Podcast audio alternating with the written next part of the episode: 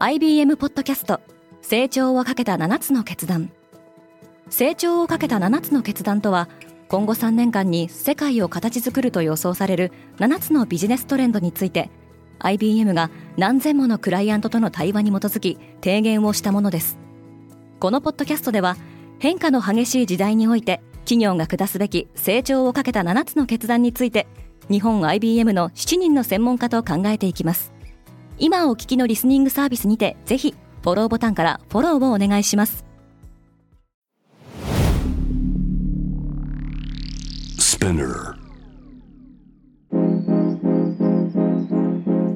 Good morning, ケリーアンです。6月13日火曜日、世界で今起きていること。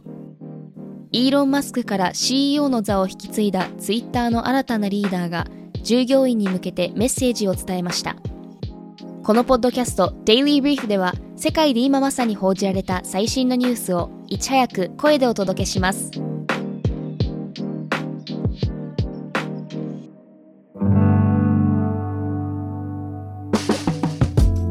ツイッターの新 CEO の所信表明ツイッターの新しい CEO に先週就任したリンダ・ヤッカリーノは月曜日従業員に対してメールを送りこれからの方針を伝えました。複数のメディアがこのメールの内容を報じています。共にツイッター2.0を作り上げようと題したメールの中でヤッカリーノは前 CEO のイーロン・マスクが宇宙開発などにもたらした変革を評価。グローバルな街の広場にも変化が必要だというイーロンの目標への賛同を示しています。これまでのキャリアにおいてグローバル広告セールスを手掛けてきた彼女の手腕に注目が集まっています。ベルルスコーニの負の遺産。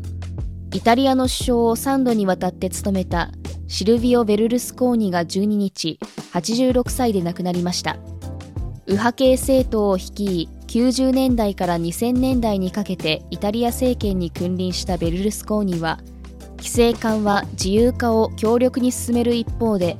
汚職や脱税などの疑惑やマフィアとの癒着。さらには未成年の売春婦との関係が取り沙汰されました。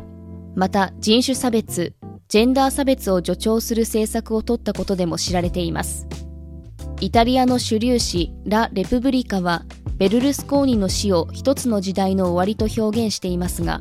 その負の遺産がこれからもイタリアを苦しめることになると報じるメディアもあります。インドは iPhone 輸出大国になった。インド商務省が発表した2023年3月期のインドの輸出品目のうち、スマートフォンが第5位にランクインしています。スマートフォンの輸出額は109億ドルで2022年の同じ時期と比べてほぼ倍増しています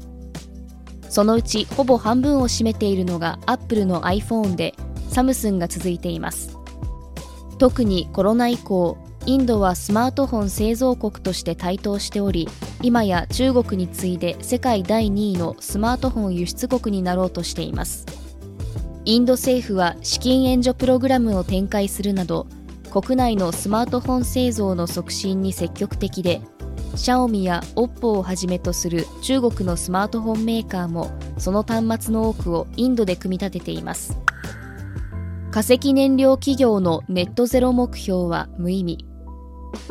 世界の大手企業は相次いで温室効果ガスの排出量を実質ゼロにする方針を示していますが原油や天然ガスなど化石燃料の採掘を行う企業が打ち出す目標は実質を伴っていないようです。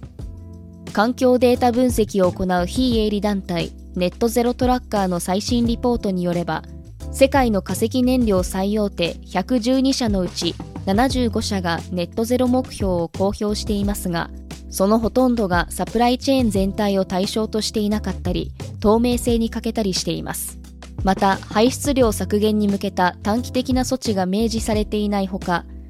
いずれの企業も化石燃料の採掘をやめる計画はありません。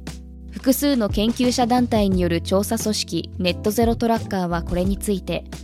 ネットゼロを謳っていて空虚で意味がないと批判しています。トニー賞の授賞式は台本なしでも盛り上がった。アメリカの演劇界で最高の栄誉とされるトニー賞の第76回授賞式がニューヨークで開催されミュージカル部門では作品賞や脚本賞など5部門にキンバリーやキンボが選ばれました。演劇部門ではレオポルト・シュタットが作品賞など4部門に輝きました。ミュージカル部門の主演男優賞と助演男優賞に選ばれたのは性自認が男女どちらでもないノンバイナリーの俳優。また今年は全米脚本家組合によるストライキが行われていることを受け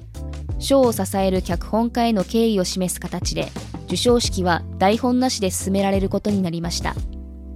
調査会社のニールセンによると授賞式のテレビ中継はおよそ430万人が視聴しました。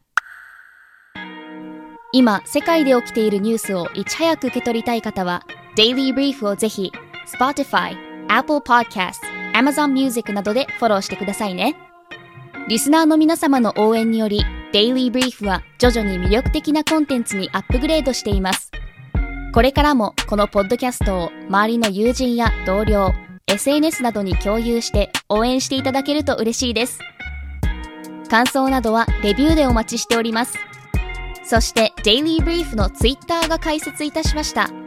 ツイッターでも最新情報を発信していきますので、ぜひ概要欄をチェックしてフォローしてくださいね。ケリーアンでした。Have a nice day!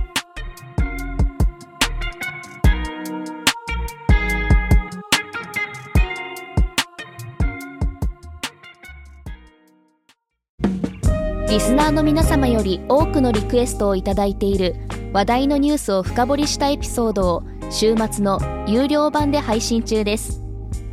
今なら1ヶ月無料トライアルを実施中。詳細は概要欄に記載しています。この機会にぜひ聞いてみてくださいね。感想ご意見もお待ちしています。